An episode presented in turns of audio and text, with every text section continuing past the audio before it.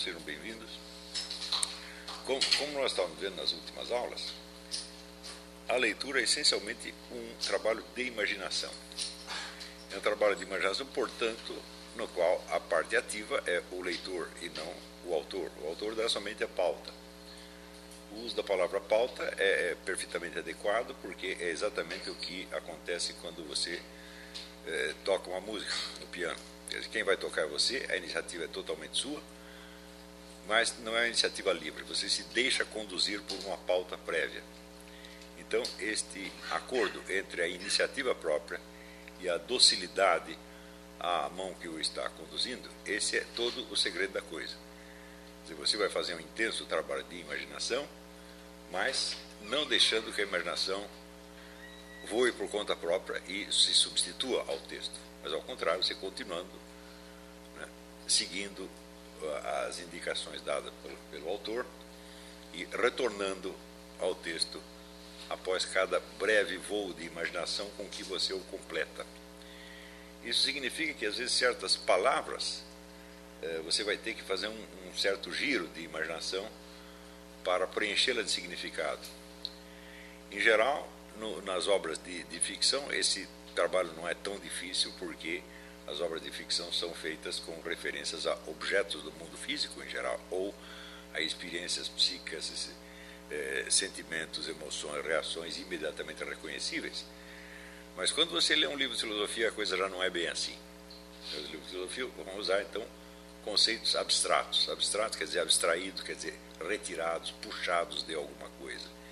E isso é que é o, o ponto-chave da coisa. Tudo que é abstrato foi abstraído de alguma coisa. Então, abstraído de onde? Quer dizer, aqui experiências concretas aquilo se refere. Todo conceito abstrato que você consiga definir, eh, você em geral acredita que está compreendendo o conceito, mas se você não é capaz de recompor imaginativamente a experiência da qual aquele conceito foi abstraído, você realmente não o entendeu. Então, isso quer dizer que às vezes a leitura de um livro de filosofia requer mais esforço de imaginação do que a leitura de um, um livro de ficção ou de uma peça de teatro. Então, vamos dizer, esta eu, eu acredito que é talvez seja a maior deficiência que eu encontrei no, no ensino de filosofia em, em toda parte.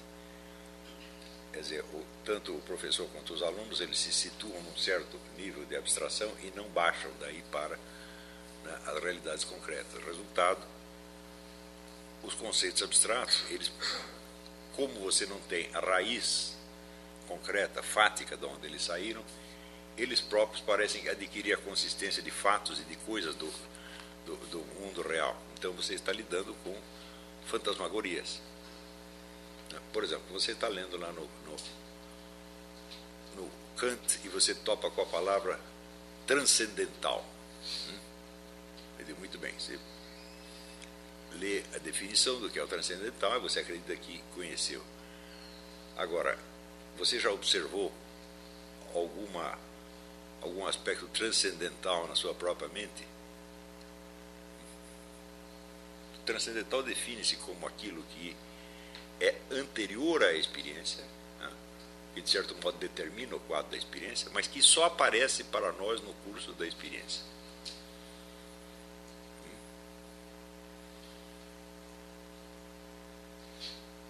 Alguém já aqui já observou isso em si mesmo alguma vez? Então ninguém nem sabe o que é transcendental. Hum.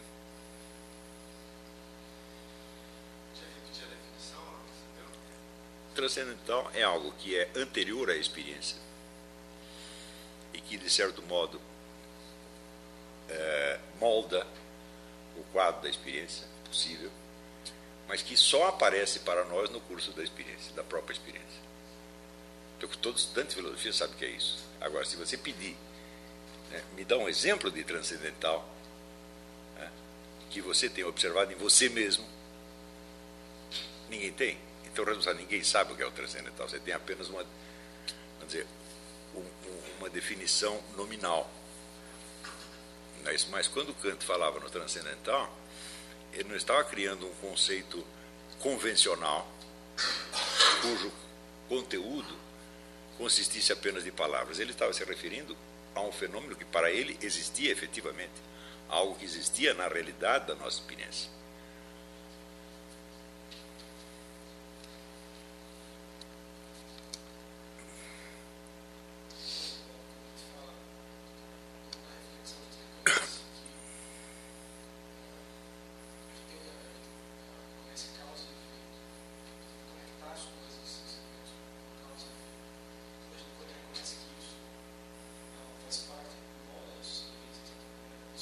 Sim, sim, sim, você pode. Esse, é, um, é, um, é, um, exemplo possível.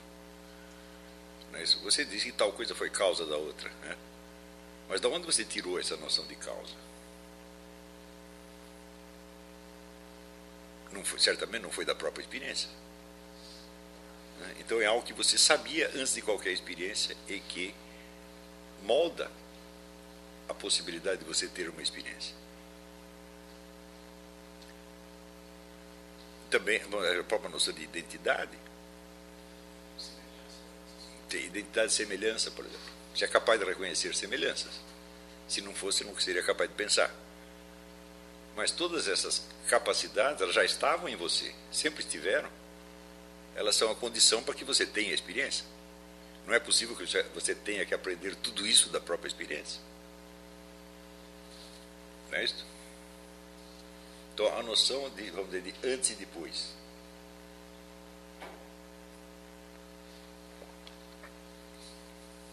Não é possível que você tenha tirado isso aí, obtido isso aí por abstração da própria experiência. Porque para você ter uma experiência, você já precisa ter algum modo de perceber a anterioridade e posterioridade.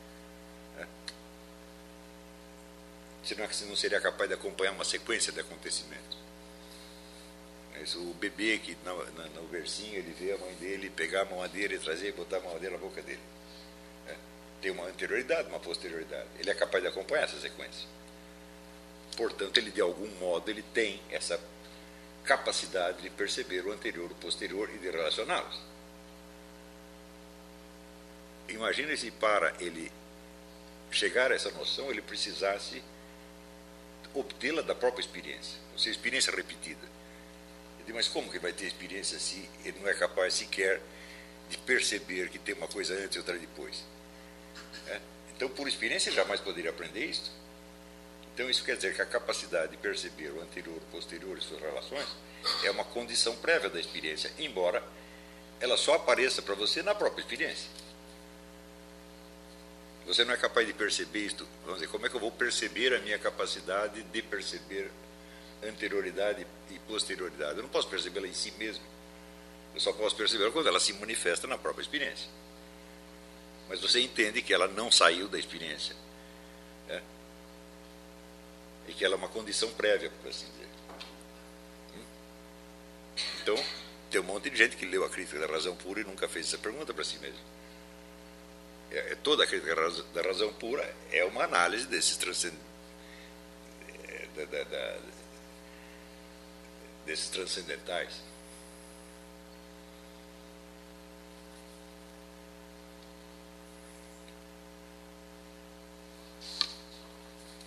Está entendendo? E assim, milhares de conceitos filosóficos. Se você pegar todo um dicionário de filosofia, Aliás, eu suponho, eu sugiro que você faça isso um dia na sua vida. Você pega um dicionário de filosofia não muito grande né, e lê ali a definição de cada palavra e tente imaginar aquilo concretamente, da onde aquilo saiu da, na experiência. Estão entendendo?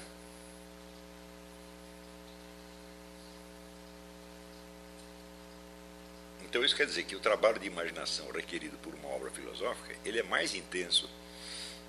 Por quê? Porque você só tem os conceitos abstratos, a não ser que o filósofo seja gentil o suficiente né, para dar exemplos concretos e facilitar para você o, o, o, trabalho de abstração, mas eh, não é obrigação dele fazer isso.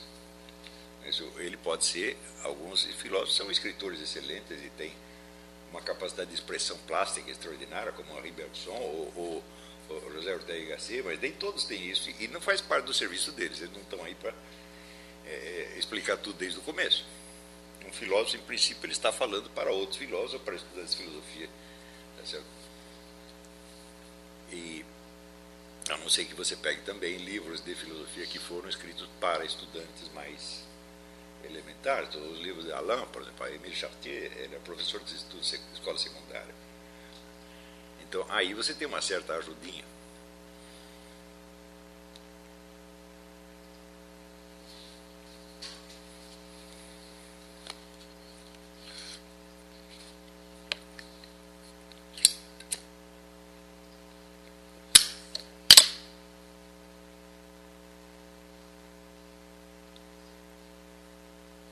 Então, esse, vamos dizer, esse tipo de exercícios, né, o, começo do ensino da filosofia deveria consistir em uma série de exercícios desse tipo.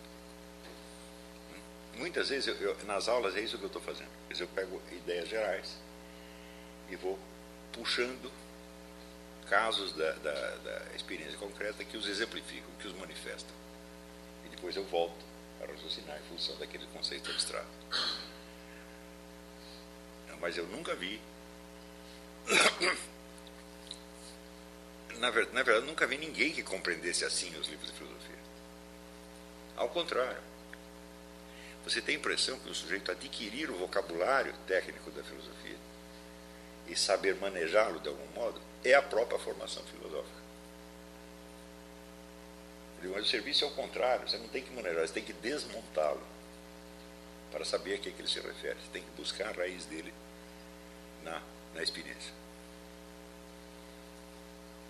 Isso quer dizer que ler um livro de filosofia pode ser um trabalho muito longo, se o livro for muito uh, abstrato. Né?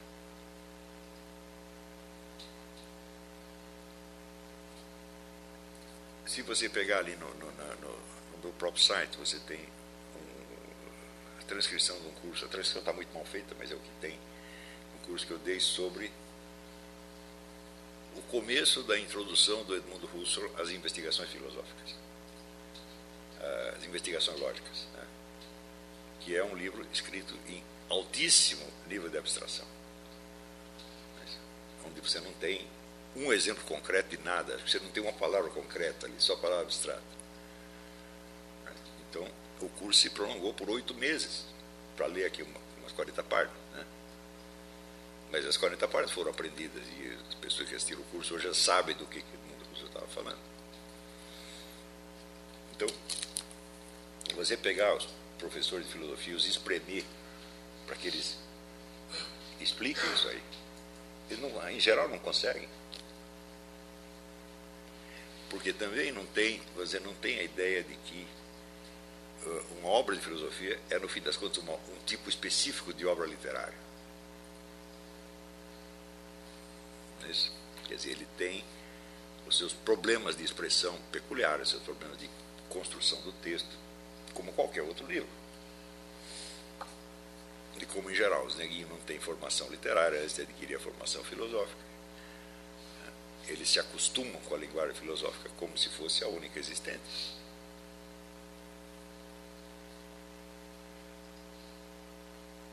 Principalmente se você começa é, com o. Se você começa a estudar filosofia analítica, por exemplo, ela concede uma boa parte do seu tempo à análise da linguagem, mas é uma análise que visa a precisão dos conceitos. Né? Então é um trabalho oposto ao que eu estou dizendo aqui. Eu não estou dizendo você criar conceitos mais, é, mais elaborados e mais precisos. Tá certo? Eu estou falando de você dissolver os conceitos na sua raiz de experiência, onde, evidentemente, esses conceitos às vezes se tornam mais confusos do que eram, mas, porém, mais próximos da realidade. A coisa mais fácil é você construir um conceito preciso quando você está inventando aquilo de que você fala. Por exemplo, no seu livro sobre Spinoza, Alain dá um, um exemplo de como se faz isso aí. Ele diz: Eu quero dar o conceito do círculo, e então eu vou construir esse conceito. Quer dizer, em vez de abstrair, pegar formas circulares que eu observei e tentar abstrair delas suas características comuns, eu vou fazer o contrário, vou construir por conceito. Então, como é que eu faço? Eu pego um segmento de reta, ponho na vertical, marco um ponto, e com o compasso traço um semicírculo. Em seguida, imagina esse semicírculo virando. Pronto, eu tenho uma esfera. Construí a esfera. Hum? Esse conceito é altamente preciso, ele não falha. Não é isso? Só que é uma coisa que só existe na nossa mente. Então, quando você está lidando com conceitos construídos, você pode chegar a altíssimo nível de precisão. Mas qual é a, a raiz disso na experiência real? Mas você pega, por exemplo, os conceitos da geometria, os conceitos de, de, de geometria elementar, são todos conceitos construídos, né? Esse conceito ponto, reta, plano. Então, por isso é que consegue ficar tão claro. Tão claro porque ele não tem o confronto com a complexidade do real. É uma construção da nossa mente. Mas então, eu acho até é, engraçado que filosofia analítica se chama analítica, porque ela não é tão analítica, ela é mais construtivista. Depois você pegar toda a lógica simbólica, o que é a lógica simbólica? É uma construção.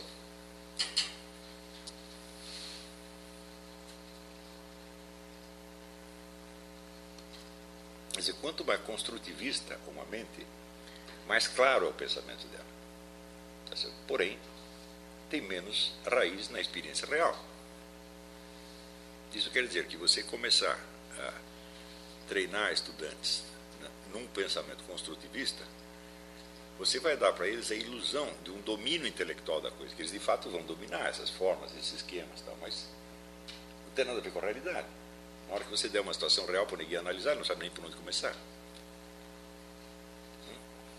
Então, é o que eu estava dizendo na, aula outro dia, nós, existe sempre na nossa mente essa tensão entre o impulso construtivo, quer formar um esquema, quer formar um, quer adquirir uma forma que você domina intelectualmente, e o impulso de se abrir à, à experiência.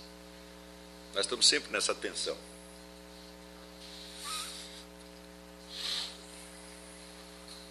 Então, do mesmo modo, quando você lê um texto qualquer, mesmo que seja um poema, por exemplo, o poema tem uma forma, evidentemente, ele é um todo acabado.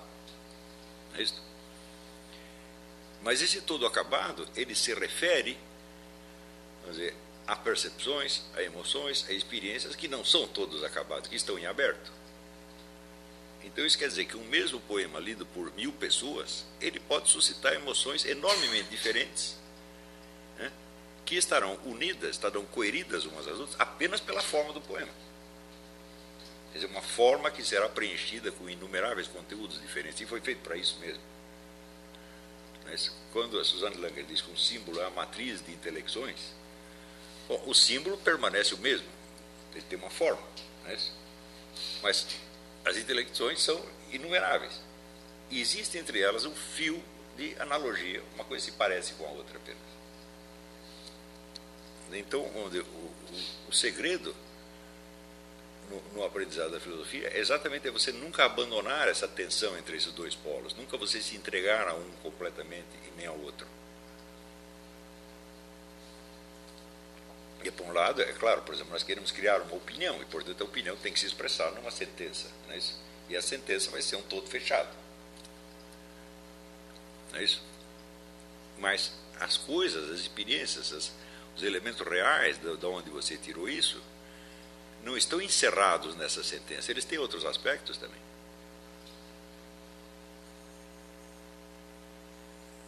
Dá para entender?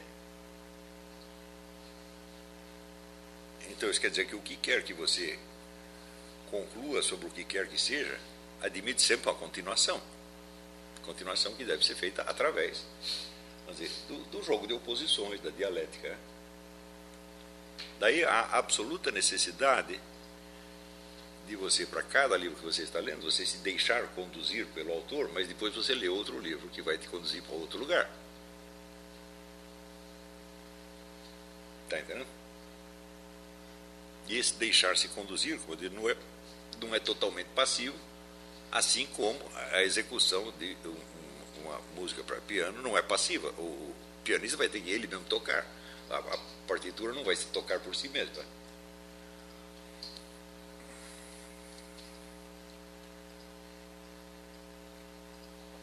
Não é isso? Então, bom, eu queria, no restante dessa aula, começar aqui um comentário desse texto que eu dei para vocês e que nós vamos colocar no, no site do seminário para quem está assistindo online, nós vamos colocar hoje à noite. Mas eu vou ler, vou, o texto está em espanhol, eu vou ler traduzindo, de modo que quem está assistindo online terá primeiro um acesso puramente auditivo, mas hoje à noite eles terão o texto na mão, como vocês que estão presentes estão tendo agora. O texto é retirado do livro De la Cultura e seus Artífices, do eh, psiquiatra e escritor peruano Honório Delgado.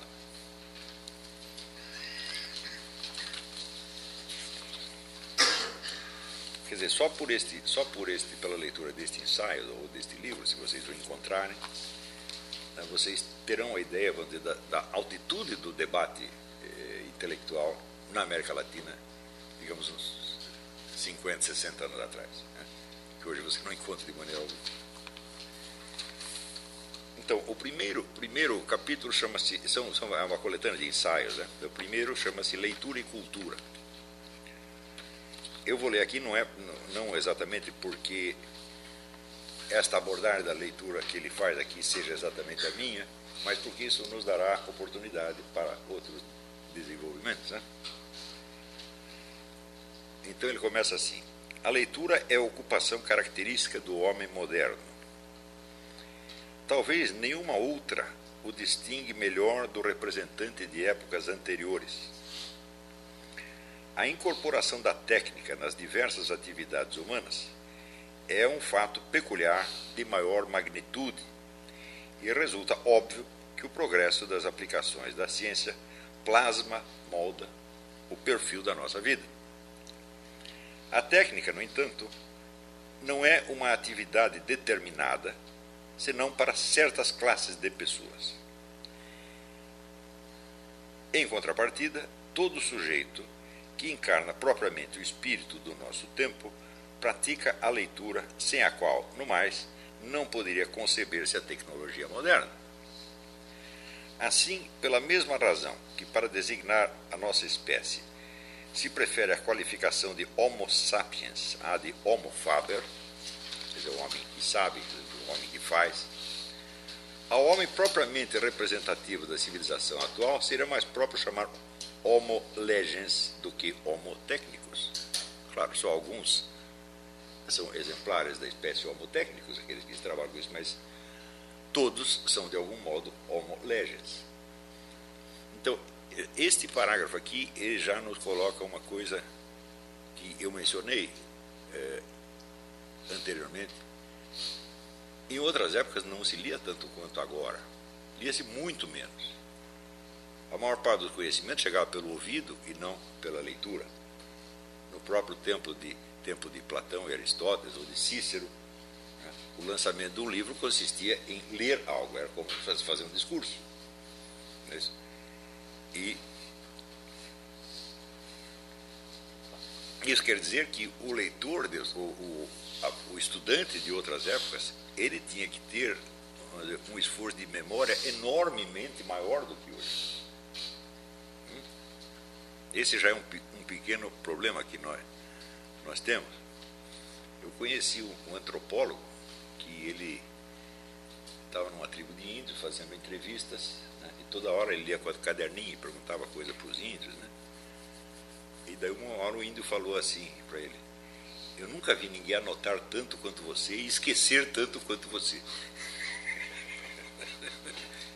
Então, quer dizer, o simples fato de anotar era uma, é uma permissão para você esquecer.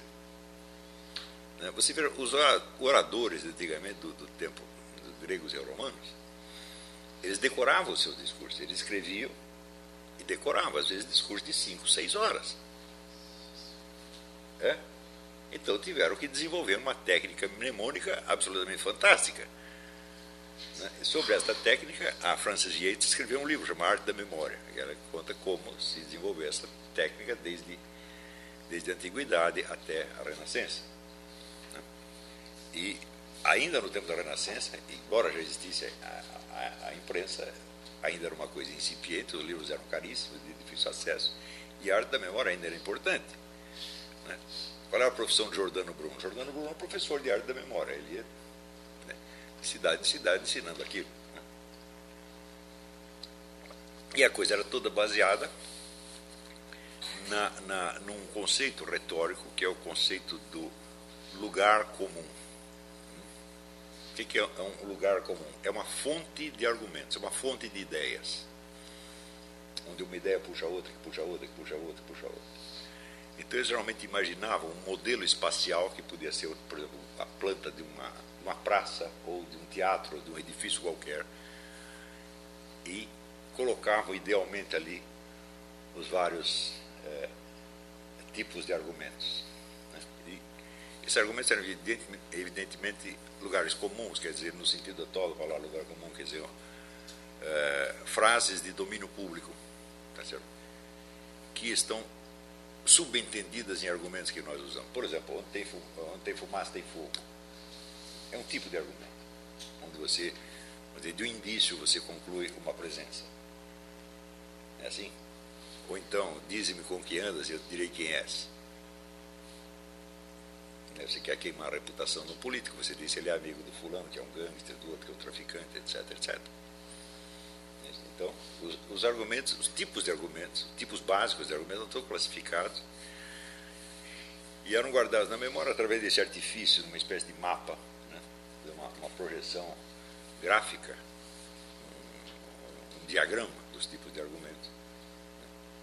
E isso é, era ensinado de modo que esperava-se que o orador conseguisse eh, memorizar um, um discurso de cinco ou seis horas. Isso é quase impossível hoje. Né? Então, isso quer dizer que tudo aquilo que nos traz, vamos dizer, um chamado progresso do conhecimento, também traz junto um progresso da ignorância. Você aprende uma coisa à custa de esquecer outra. Né? Esperando que as coisas que você esqueceu não sejam tão relevantes para a situação atual quanto as coisas que você consegue memorizar. Mas nós não temos essa garantia. É isso?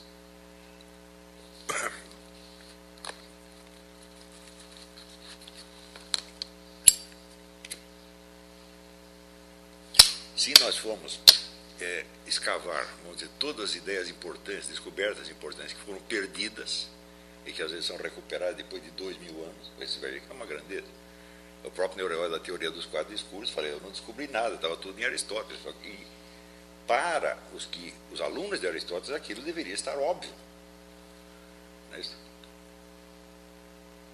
Só que se, se perdeu.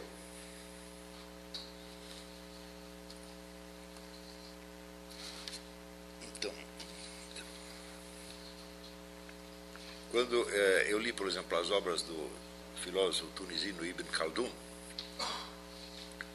é, ele escreveu uma imensa história do mundo, da qual ele escreveu uma introdução. A introdução são três volumes de 700 páginas.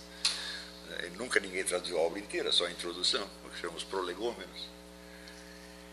E eu fiquei absolutamente espantado de ver como esse sujeito, 700 anos atrás, ele conseguia articular todos os fatores que estão presentes no, no, no acontecer histórico fatores espirituais, econômicos, sociais, linguísticos, etc. Eu falei, mas meu Deus, tudo que a ciência social moderna estava procurando, esse camarada já tinha. Só que só voltaram a pensar nisso no século XX. Então, se você pega, ao contrário, os eh, cientistas sociais do século XIX, por exemplo, todos eles têm a sua atenção chamada por um determinado fator e articula tudo em torno daquilo. Isso, então, só aos poucos que foi que a acumulação dessas várias é, teorias sugeriu a necessidade de articular de novo. Isso, então, eu vejo uma articulação semelhante, a capacidade de articulação semelhante, por exemplo, no livro do Ernest Kantorowicz, a biografia de Frederico II, von Stauffen. Né? É, ele faz isso de novo, só que é um livro escrito nos anos 40 do século XX, muitos séculos depois de Ibn Khaldun. Então era uma técnica que um sujeito lá na Tunísia já tinha e que se perde e que outro consegue recuperar muito tempo depois. Então, por isso que a história do conhecimento tem que ser também a história da ignorância, daquilo que foi perdido. Então, vamos dizer, com o advento dos computadores, a coisa se torna, por um lado, você tem a capacidade de acumular dados, uma quantidade muito maior do que no tempo que tudo era anotado no papel, mas provavelmente você vai esquecer com mais facilidade. Eu observo isso em mim mesmo. Tem coisas que eh, eu descobri pesquisando na internet e que eu deveria saber, mas daqui a pouco eu não sei mais. Eu tenho que voltar lá. Felizmente é fácil voltar. Quer dizer que todo instrumento que te ajuda a fazer alguma coisa tira de você uma habilidade anterior com a qual você se virava sem esse instrumento. Não é isso? Então, por exemplo, quando os americanos aqui foram ocupando o oeste, eles notavam que o índio era capaz de andar dias e dias e dias e dias sem parar. Por quê? Os índios não tinham cavalo. Né? Foram os brancos que trouxeram os cavalos. Né? Daí garanto para vocês que a capacidade de andar do índio foi diminuindo, diminuindo, diminuindo. Se você pegar hoje o índio, anda dois quilômetros, ele está cansado. Então, isso quer dizer que a leitura tem lá os seus problemas. Não é isso? E você ganharia muito se, em vez de confiar muito na leitura, você também puxasse pela memória. É? Por isso que naquela famosa prece do estudante, Santo Tomás de Aquino pede a Deus a capacidade de se concentrar para entender e a capacidade de reter Daí um conselho que eu dou para você. Nunca leia nada que você não pretenda guardar na memória para sempre. E se é para esquecer daqui a pouco, para que ler? Não é assim? Então isso quer dizer, evidentemente, ler menos, né? E ler somente coisas que lhe pareçam ser suficientemente valiosas para ser guardadas na memória. Né? Eu tenho li, coisas que eu li 40, 50 anos atrás, então, claríssimas. Tem coisas que eu li a semana passada, já esqueci. Sobretudo notícias de jornal. E esse é um dos meus maiores problemas no, é, comentário jornalístico. Você cita notícias, mas você não lembra mais onde você leu. Né?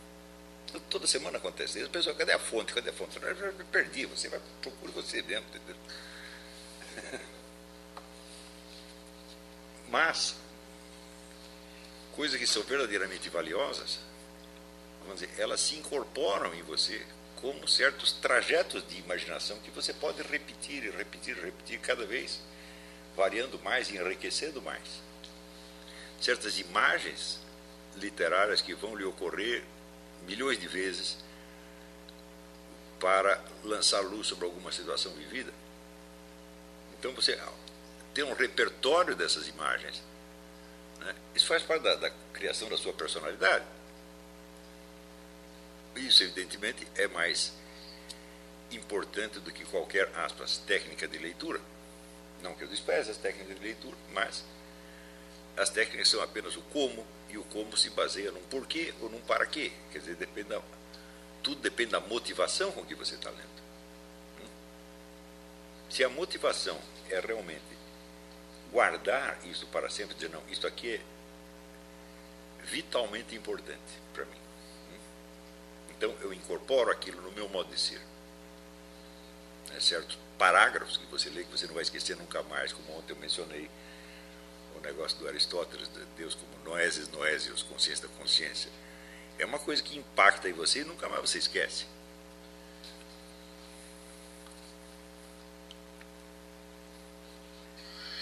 Aqui mesmo, neste, neste texto, há um paragrafinho lá no meio, página 13, no fim, explica o que é o espírito. foi nesse livro que pela primeira vez, acho que eu tinha o quê, uns 17, 18 anos, quando li esse livro a primeira vez. E pela primeira vez eu tive uma noção de que existe, para além do mental, quer dizer, o que se passa na nossa mente, e daquilo que se passa no mundo exterior, do mental e do físico, existe uma terceira coisa. E essa terceira coisa chama-se espírito. Por exemplo, eu vejo uma figura quadrada e entendo que ela é quadrada, que ela tem quatro lados e quatro ângulos iguais. Né? Mas aonde que eu percebi isso? Eu pensei isso na minha mente. Né? A minha mente não produz aquele quadrado, eu estou vendo o quadrado. Né? O quadrado não está na minha mente e o que está na minha mente não está no quadrado. Né? Quando eu digo que a minha ideia do quadrado é verdadeira, onde está a veracidade disso? Está na minha mente ou está no quadrado? Ela é uma terceira coisa que conecta as duas. Isto é que se chama espírito. Quer dizer, toda a dimensão da veracidade ou falsidade é sempre espiritual. Não é nunca psíquico nem físico. Simplesmente não é possível, porque aquilo que é psíquico está apenas na sua mente. E o que é físico está fora da sua mente. Não foi você que produziu. Então, esta é uma noção que eu adquiri nesse, texto aqui. Pela primeira vez. Claro que depois estudei mais a respeito, pensei muito. Mas, este parágrafo, se valesse, se esse ensaio valesse só por esse parágrafo, já teria feito uma contribuição, pelo menos à minha educação.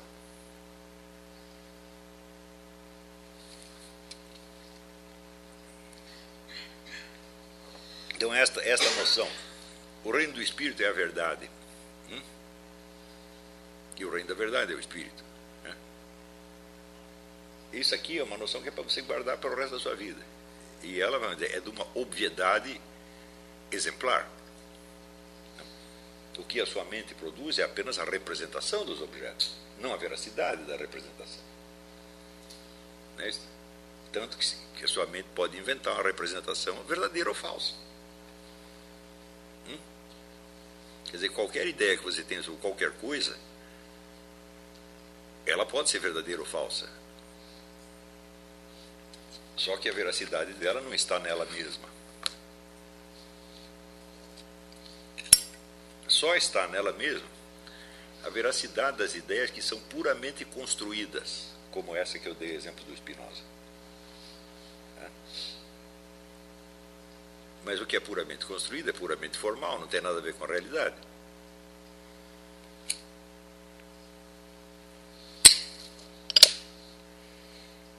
Então, bom, vamos continuar lendo aqui.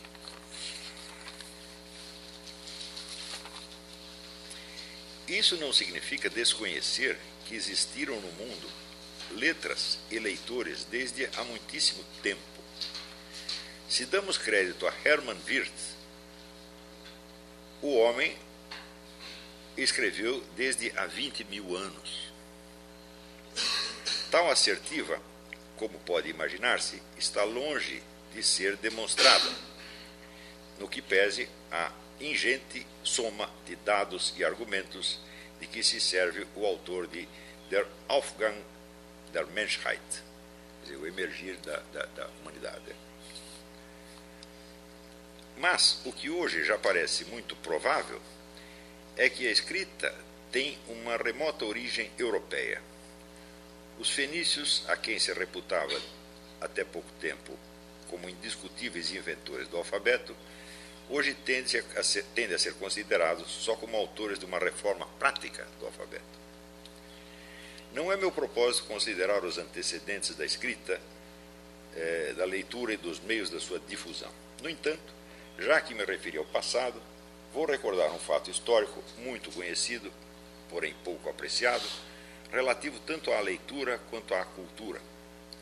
Ainda que a invenção do papel barato e depois a da imprensa tenham facilitado grandemente o desfrute das letras, é, a Idade Média, época em que se estimou o livro como em nenhuma outra, devemos o amor à leitura e à conservação e transmissão dos tesouros literários da antiguidade. Veja que ainda nesta época, né, as cópias dos livros eram poucas. Quer dizer, você não tinha, uma cópia do livro tinha que ser feita letra por letra, à mão. E foi assim que estudaram Santo Tomás de Aquino e Dan Scott e todos os outros estudiosos da época. Isso quer dizer que você não tinha uma cópia do livro a qualquer momento para consultá-lo. Se você tivesse uma ou duas cópias numa universidade, era muito. E podia ser que quando você quisesse consultar o livro, estava um outro estudante ou outro professor consultando. Então, o esforço de memória nessa época ainda era o mesmo que era no tempo dos gregos e romanos. E foi justamente isso que permitiu que eles, naquela época, construíssem aquelas catedrais de ideias que se chamam as sumas. Uma suma teológica, suma contra os gentios, etc, etc. Então, quando você vai ler essa gente, você não esqueça que você está lidando com o sujeito que tem uma memória cem vezes mais poderosa do que a sua.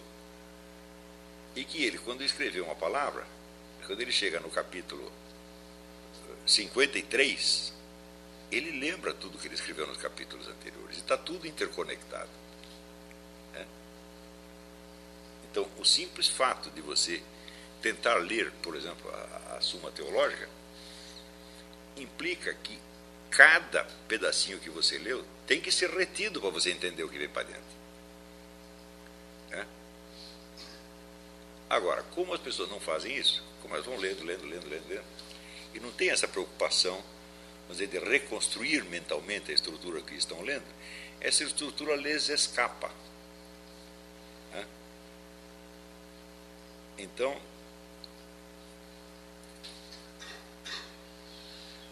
você não chega a ter a verdadeira compreensão da coisa, porque essa compreensão só se dá no nível que a gente chamaria contemplativo, no sentido em que explica Hugo São Vitor a distinção entre pensar, meditar e contemplar.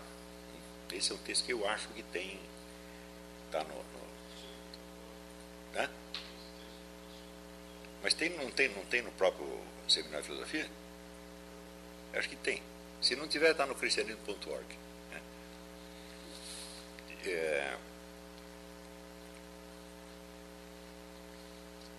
Então diz ele, pensar é você transitar de uma ideia para outra. Meditar é você fazer o caminho inverso, é você rastrear uma ideia até a sua origem. Você pergunta, de onde eu tirei essa ideia? Né? E contemplar é você observar simultaneamente toda uma rede de meditações.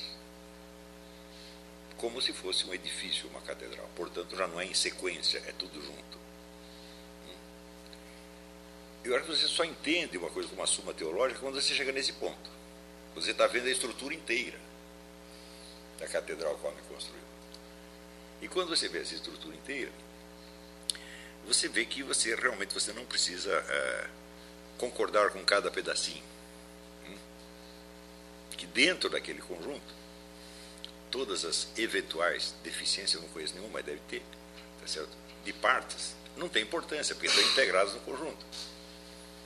Isso se aplica, na verdade, a toda e qualquer filosofia. A filosofia tende, vamos dizer, a uma unificação, sempre.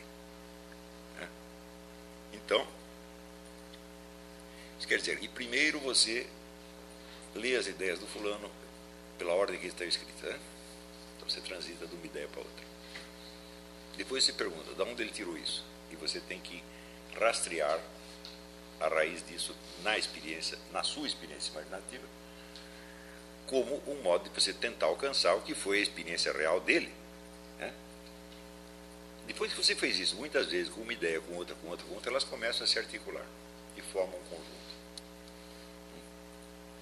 Note que esse conjunto não se identifica com a exposição seriada.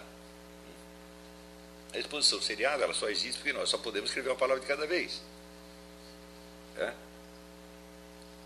Mas certamente o autor, quando estava escrevendo a primeira linha do seu, do seu livro, ele já tinha ideia da estrutura do conjunto. Ou seja, ele sabia tudo aquilo ao mesmo tempo. Aquilo que você está aprendendo em série é aquilo que o autor vislumbrou como um conjunto num relance.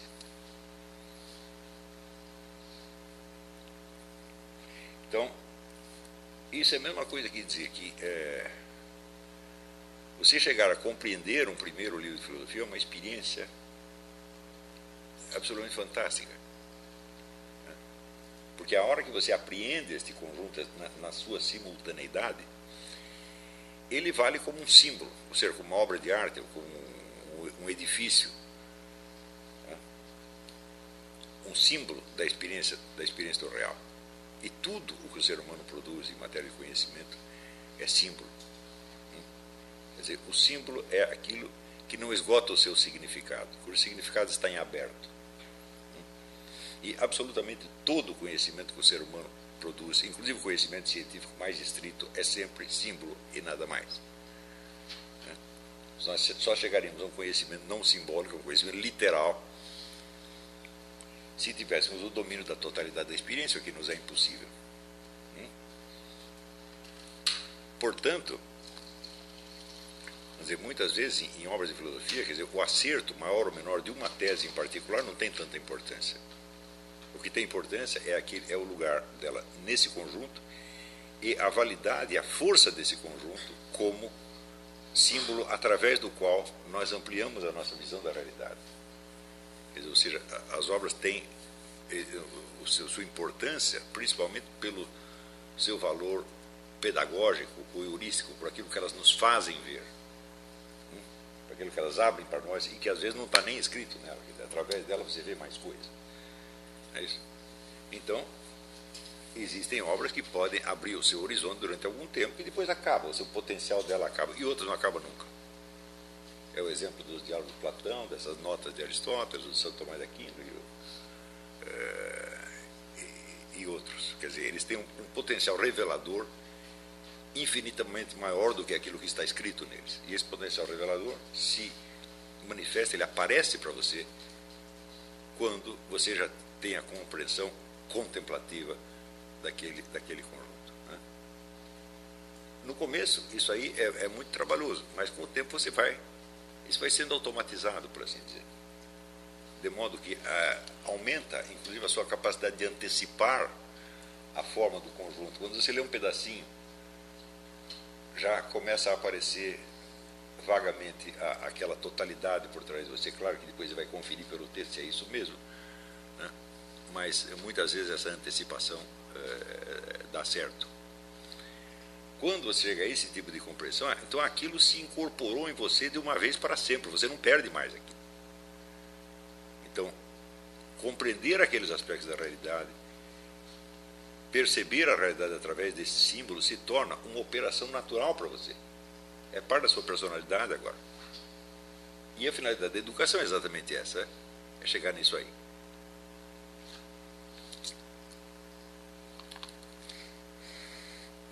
Vamos lá.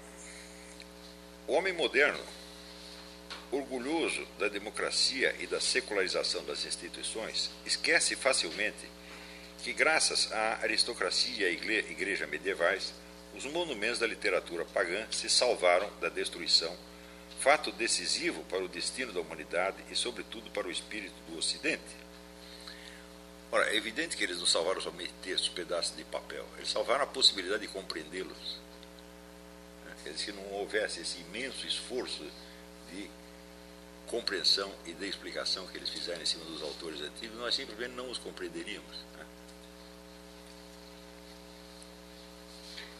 Naqueles tempos, errônea e tendenciosamente chamados de trevas, no qual o clero afinava os costumes e iluminava os corações com a religião, a justiça e o saber, monastérios, abadias e catedrais foram o lar, a morada de bibliotecas eh, ciumentamente formadas e enriquecidas, onde se cultivavam as letras, as ciências e as artes, ao mesmo tempo que a teologia.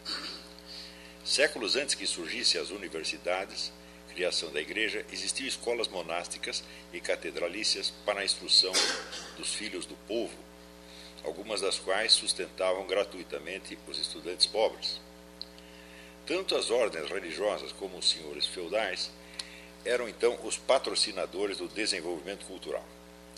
Assim, em consórcio vivo, a fé, o poder e a laboriosidade de homens seletos, ao mesmo tempo que preparavam as almas para a bem-aventurança e organizavam a sociedade do seu tempo, buscaram, reuniram e reproduziram com esclarecida prevenção os textos da sabedoria antiga, fermento de perene renovação do espírito.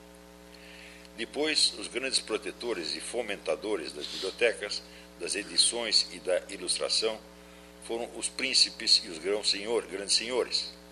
Neste movimento faz época a fundação da Biblioteca Vaticana, a primeira aberta ao público geral. Tal é o passo decisivo para pôr o livro ao alcance de todos os leitores, segundo ocorre hoje nos povos civilizados.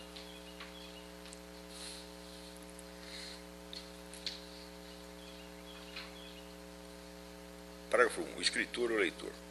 Que eu saiba, não existe nenhuma análise fenomenológica do processo essencial da leitura. Isto me anima a arriscar-me no intento de fazer um esboço de semelhante tarefa. O fenômeno capital é que se constitua uma relação sui generis entre leitor, o leitor e o autor, na qual o texto representa o vínculo sensível e inteligível através do qual se patentiza o mundo de significações ao espírito subjetivo. Em tal relação, o escritor revela o seu numen, que é, numen é uma aura luminosa, é, e dá o fruto de um saber, do seu saber, da sua experiência, da sua reflexão em forma de pensamento.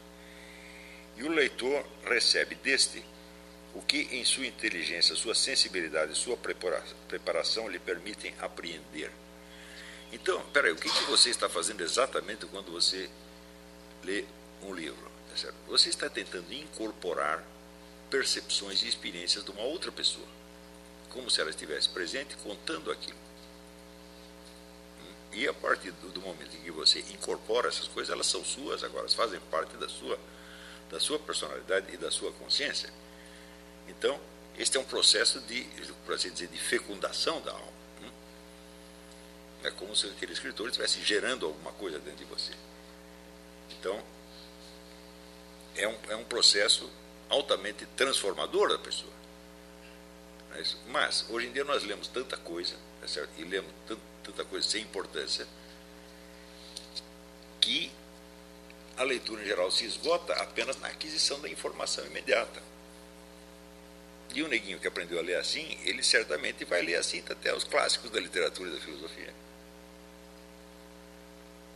Então, quer dizer que o melhor da história ele está perdendo, ele nunca vai ter experiência da leitura efetiva.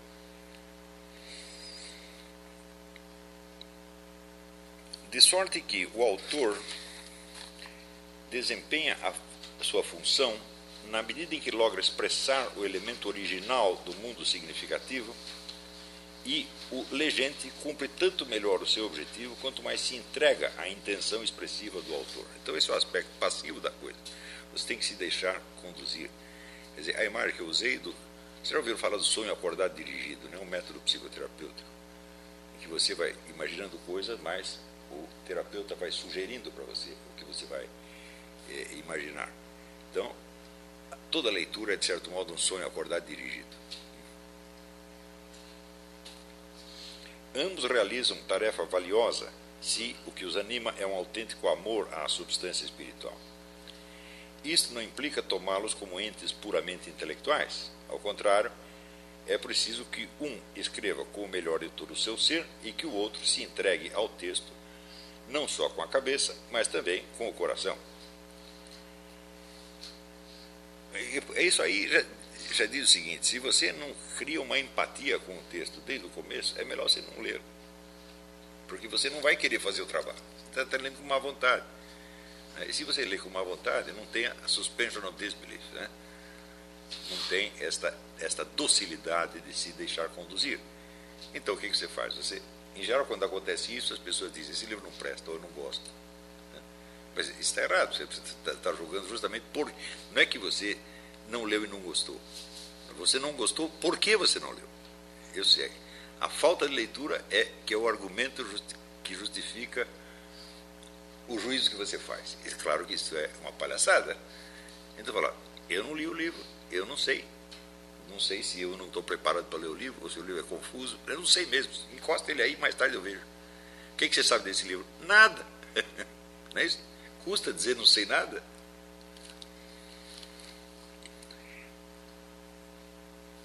O importante é que no primeiro, no, no escritor, o amor à substância espiritual não seja adulterado pela vaidade, pelo interesse e pelo ânimo tendencioso, e que no segundo os sentimentos de admiração e dileção para com o autor não o privem de objetividade nem de crítica, com a diferença que a objetividade e a crítica têm que vir depois. Né?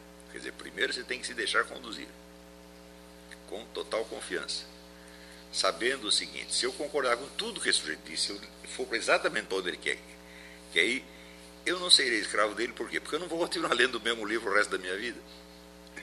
o livro vai acabar uma hora, eu vou ler outro livro. Então, eu vou me libertar, se esse camarada me aprisionar, eu vou me libertar dele necessariamente. Não é isso?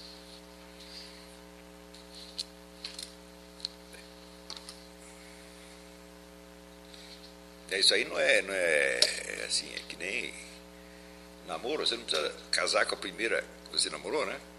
Você não pode nem encostar nela, senão ela vai forçar a casar. Não é? As coisas não são assim. Depois você conhece outra, e outra, e outra, até que uma hora você acerta com uma. Hã? Você não tem um compromisso definitivo com o autor do livro. Tem um compromisso temporário. Esse compromisso temporário, temporário você tem que levar a sério. Né? A relação de que se trata é, pois, complexa. Nela existe concordância e a discrepância. Eh, este, esta última, inclusive, quando o legente acredita estar de perfeito acordo com o autor. Por que, que há uma discrepância? Porque ele está dando a pauta, mas quem está inventando as imagens é você. Portanto, você não vai inventar exatamente as mesmas que ele tem em mente. Então, sempre vai haver uma, uma diferença. Né?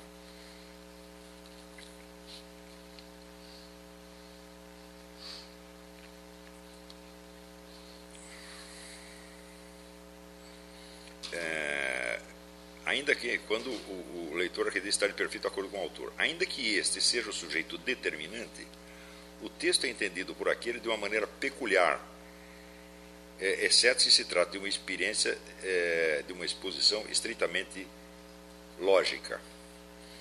Daí a multiplicidade de sentidos e a riqueza de sugestões das grandes obras literárias, incluídas de tema descritivo.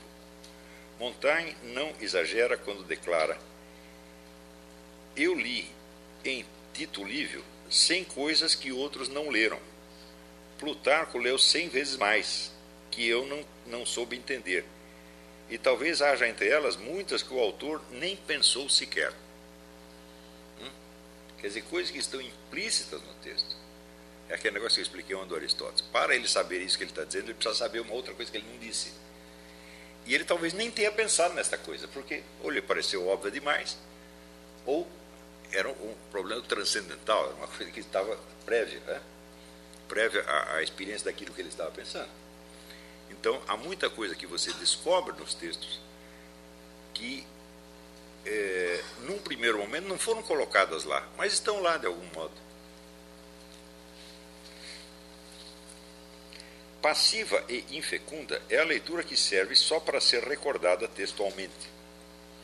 A ativa tem ressonâncias na intimidade, desperta as nossas disposições pessoais e diferencia e configura o nosso ser espiritual.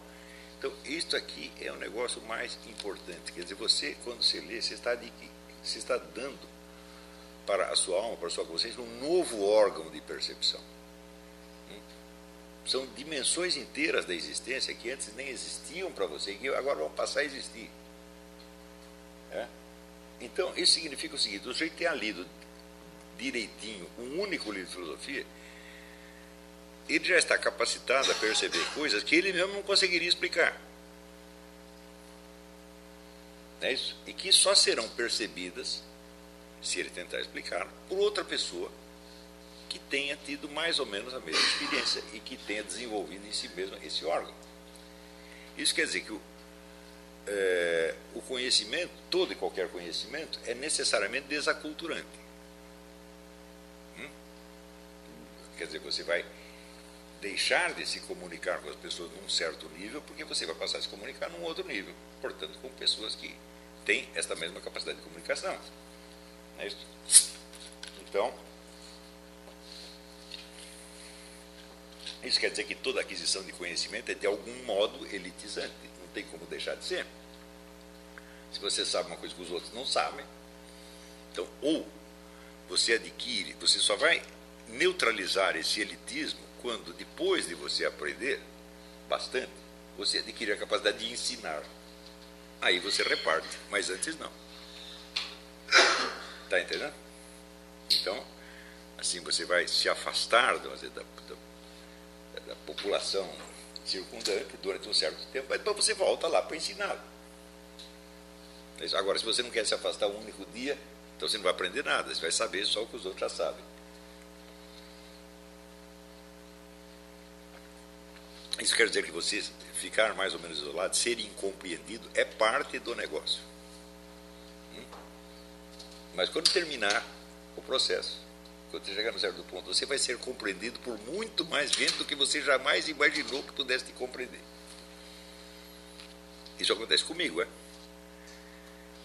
Quer dizer, durante um certo tempo eu não tinha nem com quem falar. Bom, hoje eu falo com centenas de milhares de pessoas, está todo mundo mais ou menos entendendo. Quer dizer que este período de isolamento, ele é altamente recompensado depois. Mas muito, mais, muito além do que você poderia esperar. E tem muita gente que não, começa a aprender essas coisas, daí meus amigos não querem mais falar comigo, larga esses amigos. Daqui 20 anos você volta lá e eles vão estar fazendo pergunta para você.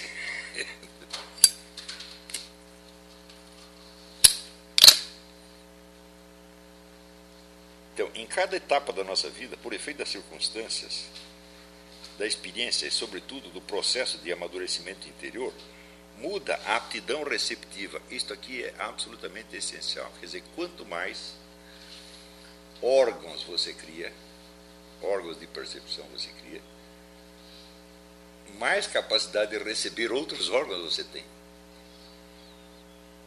Isso quer dizer, esse é um processo de progressão geométrica mesmo. Né? Daí que o mesmo livro, lido na infância, na juventude e na idade adulta, causa impressão diferente e repercuta de modo cada vez mais distinto.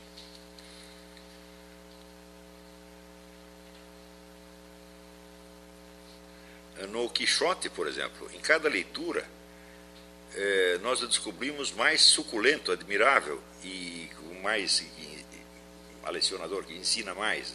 Não sabia, me ocorre mais educativo, por assim dizer, mais rico em filosofia da existência. Outros livros, lidos pela segunda vez, costumam provocar reação discordante e até oposta à que produziram primeiro.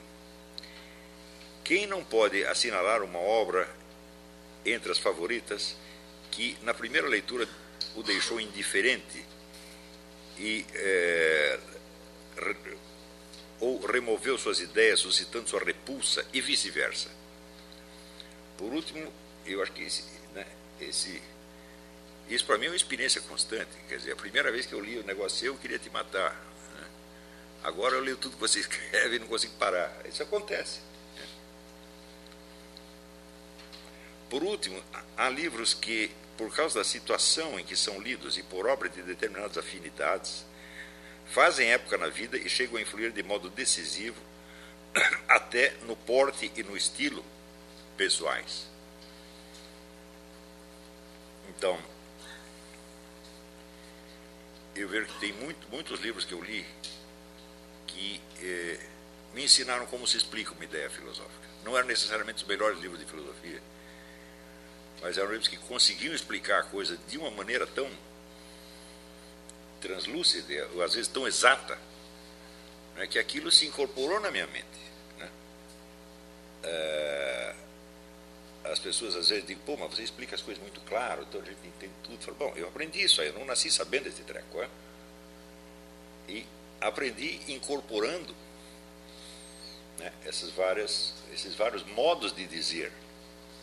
Né, autores que foram importantes para isso, por exemplo, é, Eric Weil, Eric Weil não é um, grande filósofo, mas é talvez o melhor explicador de filosofia do século XX. O próprio Ortega Gasset, que também não é, não é um gigante da filosofia, mas é um gigante da literatura e, e consegue explicar as coisas como se você as estivesse vendo. Tá e outros que não são tão didáticos assim, mas são de uma, de uma precisão e de um, de um rigor incrível, como Dietrich von Hildebrand.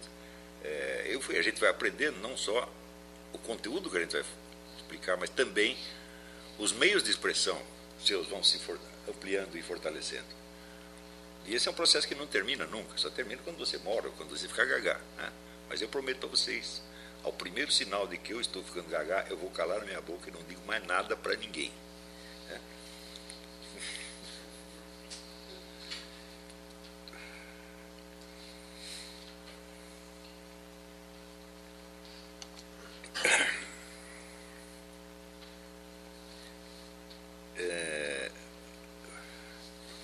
As obras mais aptas para produzir efeitos profundos são, naturalmente, aquelas em que a criação artística ilumina com seu misterioso esplendor a realidade suprema das coisas e revela ao olhar interior essências metafísicas ou perspectivas insuspeitadas da ordem ideal. O que é a ordem ideal? É a ordem das verdades.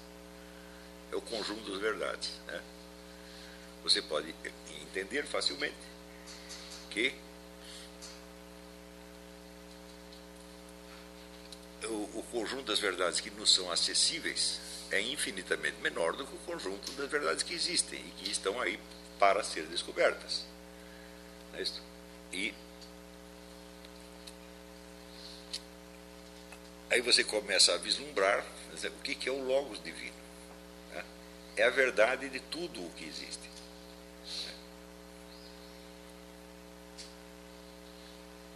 Com a diferença de que esse Logos não sabe as coisas porque ele as percebeu, mas porque ele as criou. Então, ele tem a chave, ele tem a conexão interna de tudo.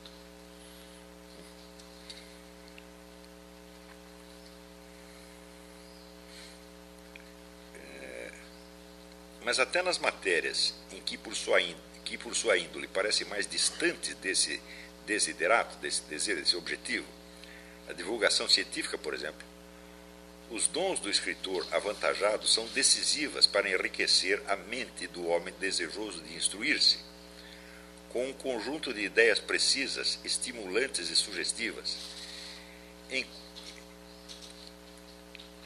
Enquanto a do vulgar, é, homem vulgar, escritor vulgar, mal servem para mais do que inculcar-lhe dados esquemáticos e generalizações arbitrárias que o induzem a uma interpretação mesquinha e falsa da realidade. É claro que você pode pegar, às vezes, as sentenças mais sugestivas, mais carregadas de significado, e você pode reduzi-las a um significado imediato, bobo, tá e julgá-la como tal. Por exemplo, hoje em dia é muito difícil as pessoas distinguirem entre o que é, vamos dizer, uma figura de linguagem e uma expressão literal. Em geral, tomam figuras de linguagem como se fossem expressões literais e as discutem como tal. Não é isso? É, sobretudo quando são uh, aforismos, frases muito curtas que condensam uma multidão de, de, de significados. Não é isso?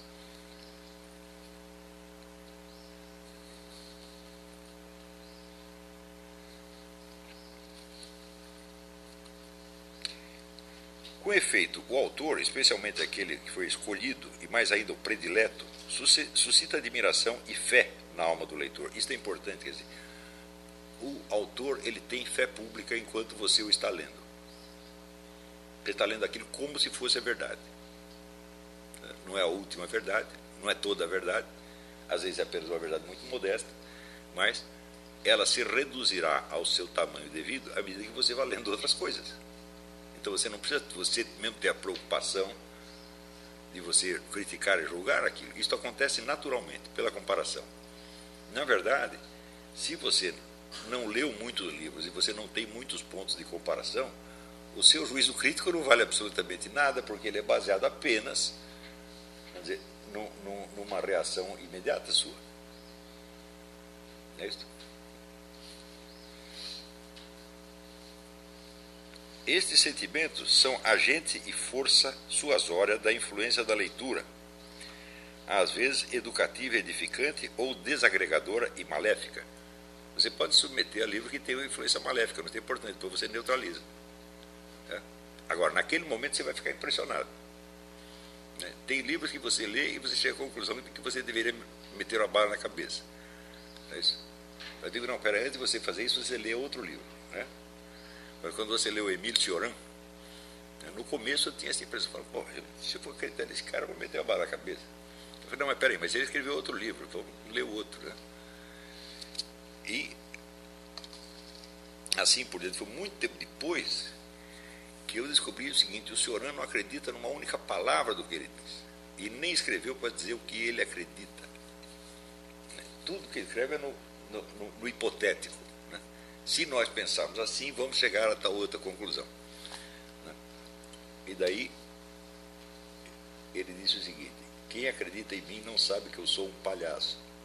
Ele, ah, era tudo uma palhaçada mesmo, só que uma palhaçada que pega todas as tendências malignas do espírito contemporâneo e raciocina a partir delas, para ver o que acontece. É absolutamente genial. Né? Agora, num primeiro momento, você toma aquilo no sentido literal, estrito, Daí a responsabilidade do escritor e dos editores, tanto mais tremenda quanto mais inculto e ingênuo é quem busca na leitura o alimento para sua ilustração ou para suas propensões. É um, um dos fatos mais evidentes e, por desgraça, mais utilizados na nossa época, o poder ilimitado da palavra impressa sobre a mente da maioria dos homens, quase desprovida de defesas contra o extravio essa é a verdade. Quer dizer, o primeiro escritor que tem um impacto sobre, sobre você, né, ele fez uma espécie de macumba na sua cabeça. Quer dizer, os livros de, de filosofia são, nesse sentido, são obras de feitiçaria.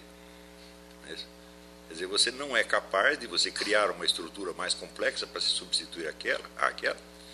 E mesmo que você não goste dela, mesmo que esteja irritado com ela, o fato é que o indivíduo já cobriu você, por assim dizer. Então, o único remédio é você continuar lendo outras coisas. E aos poucos, onde essas influências terríveis que são as da, da primeira juventude, elas vão sendo ou neutralizadas ou até reforçadas se você descobrir que elas são benéficas mesmo. Ou suma, produtos de alta cultura só podem ser julgados desde a alta cultura, não da simples reação individual. Está entendendo? É por isso que é, você às vezes fica até irritado com o que o sujeito está dizendo, você não consegue se livrar daquilo. Então você se torna um escravo daquilo que você odeia. Eu digo, mas não precisa odiar, você continua lendo, estudando, a coisa se neutraliza e se reequilibra com o tempo.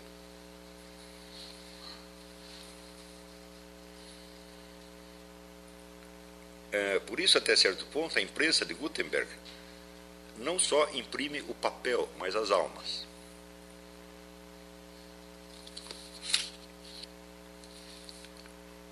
Bom, eu acho que nós podemos parar aqui, passar para as perguntas, né? Tem perguntas? Eu não vou fazer intervalo hoje? Vamos direto para as perguntas.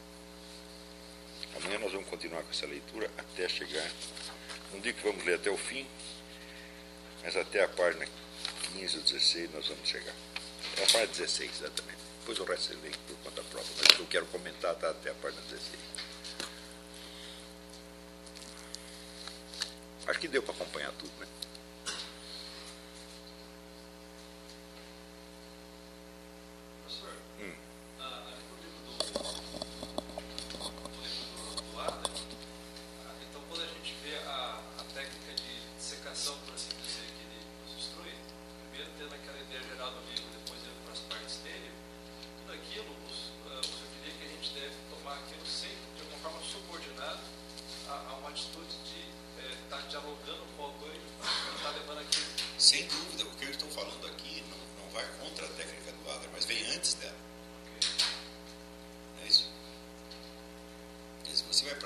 Sem você ter essas, é, essas precauções em, em vista, é, aquele negócio pode coisificar, virar uma espécie de fetiche. Mas é, tem muitas pessoas que. Aqui o Alessandro pode dar um depoimento aí, porque ele estudou na escola que se usava a técnica das artes liberais. E ele via que o proveito intelectual não era tão grande quanto parecia, né? Então, diga, conta aí um pouco.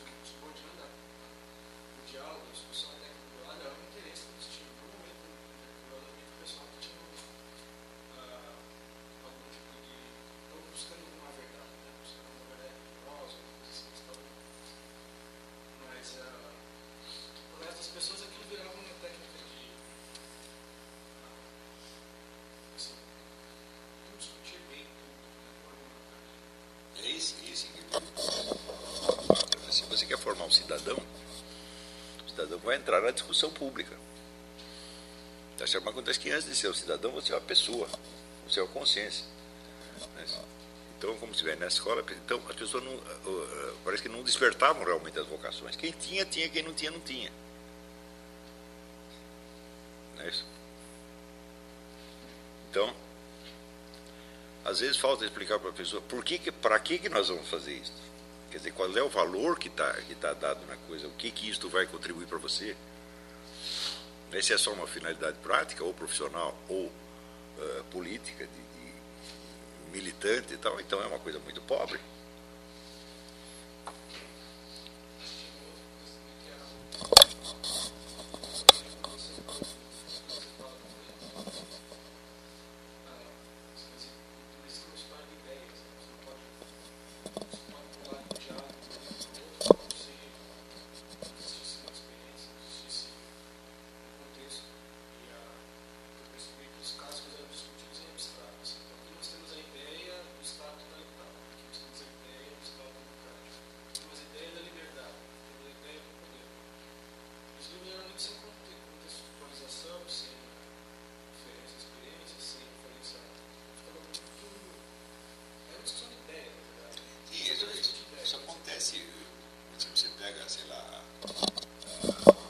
Ideia da legitimidade, Rousseau e Weber, vamos comparar essas duas ideias. Eu digo, bom, mas acontece o seguinte, as ideias, elas não se geram umas às outras, né? São pessoas. E as pessoas, antes de chegar a essas ideias, elas tiveram uma vida e chegaram na ideia com 40, 50 anos. De onde que elas tiraram essa ideia? Qual é o fundo existencial da coisa? Se não tem isso, então, de fato, as ideias viram fetiches. Mas você pode passar a vida discutindo essas ideias e você vai parecer muito inteligente para os outros.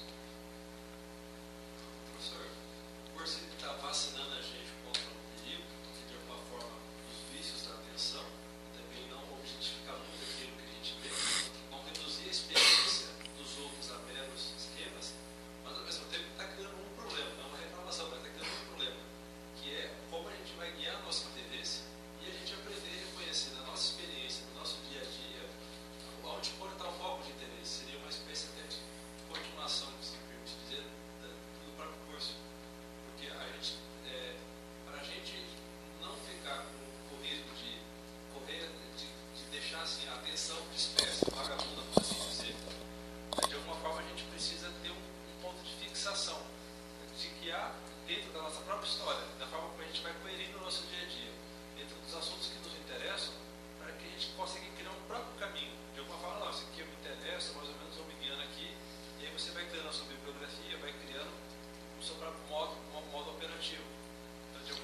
mas é um problema que varia conforme a cabeça. É, Para cada um é uma coisa diferente. Dizer, eu, não, eu não vejo como dar um curso disso. Eu posso dar pessoal, se for o caso.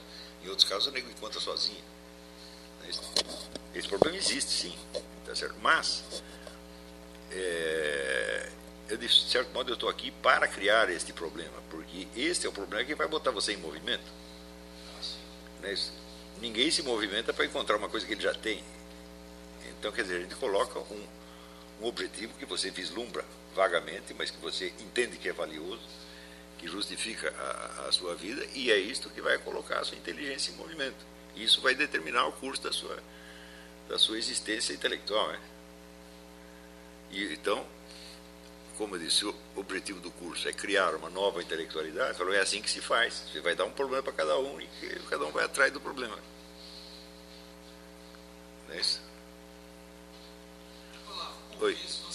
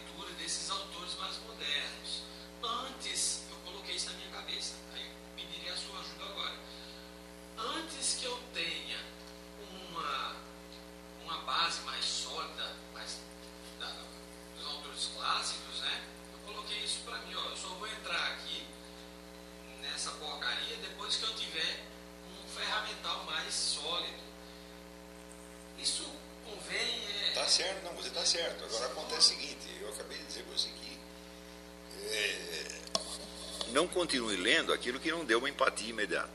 Tá certo? Quando você fala desses autores, é, é, tipo Jacques Lacan, Jacques Derrida, Deleuze, Foucault, etc., esses autores são repulsivos desde a primeira linha. Não é isso? Ninguém lê isso porque está gostando, lê porque o professor mandou. Então não precisa se preocupar com isso, é? Quer dizer, abro uma a exceção aí para o Foucault. Foucault às vezes escreve de uma maneira até encantadora. Em alguns livros, nas Palavras e as Coisas, ele faz isso. né? É, mas, em geral, é, esses caras escrevem de uma maneira repulsiva. Então a pessoa só insiste nisso, ou porque mandou, ou por pedantismo. Ninguém gosta realmente disso. É isso. Mas, quando você pega um diálogo de Platão, uma coisa é, é, é coisa diferente. é. Você pode se deixar é, encantar, por exemplo, por Nietzsche, que Nietzsche escreve maravilhosamente. É? É, mas quando você tentar recompor o mundo de Nietzsche, você não consegue. Porque é um mundo de fragmentos, é um mundo de um louco, na verdade. Um louco de imenso talento, mas um dia ele escreve uma coisa, outro dia escreve outra, não tem nada a ver com a outra, se contradiz completamente. Cada uma delas em si é muito, é muito valiosa. As frases de Nietzsche valem muito. É um autor, sobretudo, de aforismos. né? Mas ele não lhe permite, vamos dizer, ter essa influência, é, é, como digo, hormonal e vivificadora, onde você participa de um outro espírito. A gente não sabe direito qual é o espírito de Nietzsche. Eu acho que às vezes o diabo escrevia através dele. Né? Então você, você veja, é, você vai saber se uma leitura está lhe fazendo bem ou mal. Né? Se tem leituras que você vai sujeitar mais tarde que certamente lhe farão mal, tá mas você vai lê-las como, como espécie de tratamento homeopático. é. Você vai comer um pouco do veneno para criar um anticorpo. Isso quer dizer que você também vai ter que usar o mesmo método quando você lê esse- esses autores todos. O grande problema não é este. O grande problema é quando você começa a ler livros escolhidos dentro de uma escola determinada, que não termina mais. Exemplo, você pega o marxismo, a bibliografia marxista não acaba mais. Você lê um, lê outro, lê outro, lê outro, lê outro, lê outro, lê outro. Depois de uns 20, você não consegue mais sair de dentro daquilo. Porque você já entrou, por assim dizer, na dialética interna daquela escola. Você tem os debates todos, mas é tudo. Esse é o problema. Agora, se você quer saber, eu fiz isso. Eu fiquei oito anos lendo só marxismo no começo. E depois eu levei um tempão para sair de dentro daquilo. Porque as coisas que eu lia fora daquilo não, eu não entendia. Não, não me pareciam ter importância. Então, o problema não é um livro. O problema são escolas inteiras. Aí, porque elas criam uma bibliografia que não acaba mais. E, vamos dizer, na, na, nas escolas hoje, conjunto de livros que se escolhe para mandar os alunos ler, é, ele é pequeno, é limitado e é, de certo modo, uniforme, até estilisticamente. Se você pega, por exemplo, começa a ler literatura feminista, aquele vocabulário vai se impregnar em você de tal maneira que você não consegue pensar fora daquilo. Ou literatura gaysista, é isso? Literatura terceiro-mundista. Cada uma dessas escolas tem uma bibliografia interminável. Você pode passar o resto da vida dentro daquilo. Se você pegar, ah, quero que estudar Antônio Gramsci, e os discípulos e expositores de Antônio Gramsci falam, são dezenas de milhares de livros, você nunca vai terminar. E aquilo, vamos dizer, o debate interno ali é complexo. Complexo até certo ponto apaixonante. Só que ele só diz respeito a uma coisinha, é. Quer dizer, você, é como você entrar num buraquinho, está entendendo? Sabe, é como Alice no País das Maravilhas, está entendendo? Tem um buraquinho, você entra lá e o buraquinho tem o um mundo lá dentro. Só que continua sendo um buraquinho, né? Foi você que diminuiu o tamanho. Até você sair do buraquinho, pode levar muito tempo.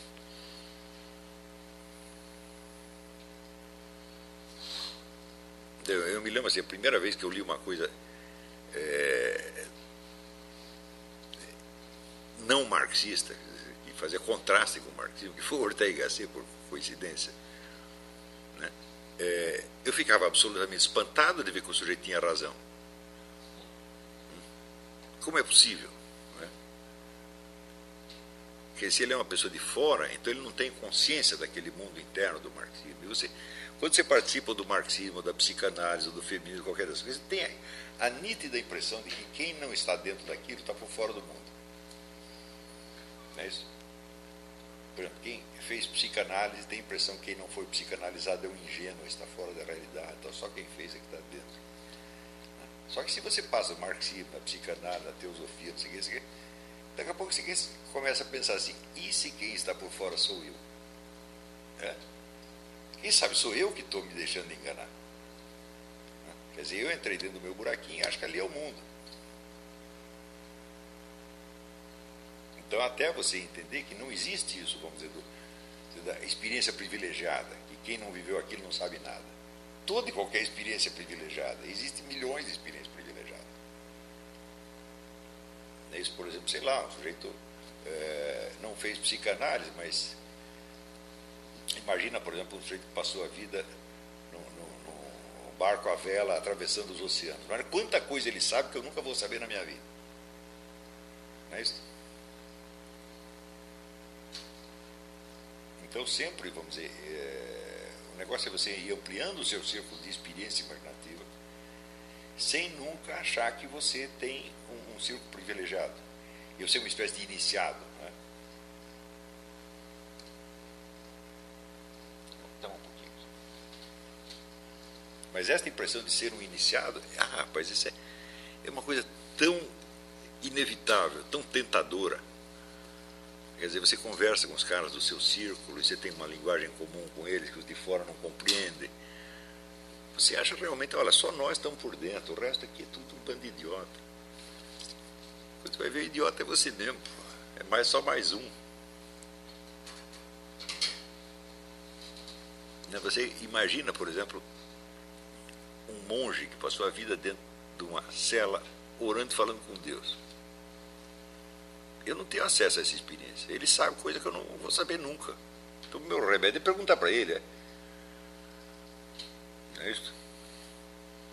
outras pessoas que levaram uma vida imensamente aventurosa, aconteceu milhões de coisas que para mim nunca aconteceu. Quer dizer, todo mundo sabe algo que você não sabe. Então, esta, esta sensação de ser um iniciado, ela é sempre enganosa. Sempre, sempre, sempre, sempre.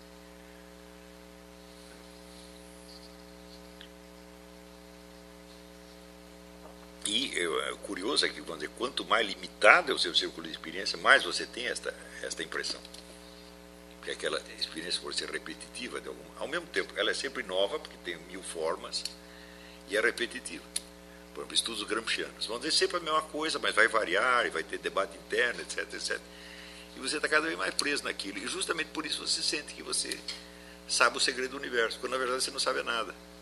Não conheço mundos intelectuais tão limitados quanto o gramscismo. Mas você vê, quando chegou Antônio Gramsci, tinha pessoas que já estavam por aqui, de marxismo ortodoxo, coisa da União Soviética e tal, e quando chegou Antônio Gramsci parecia a libertação. Mas, então, quer dizer, nós éramos provincianos e simplesmente mudamos de província e agora achamos que somos cidadãos do mundo. Né? Então essa é ilusão, você nunca pode cair. Quer dizer, entendo, todos nós somos caipira até prova em contrário e morreremos caipira. Sempre tem quem sabe mais do que nós.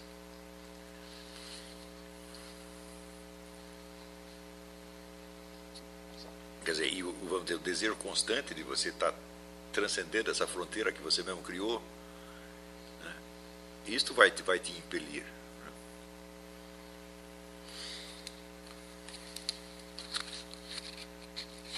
Bom, acho que hoje vamos terminar por aqui.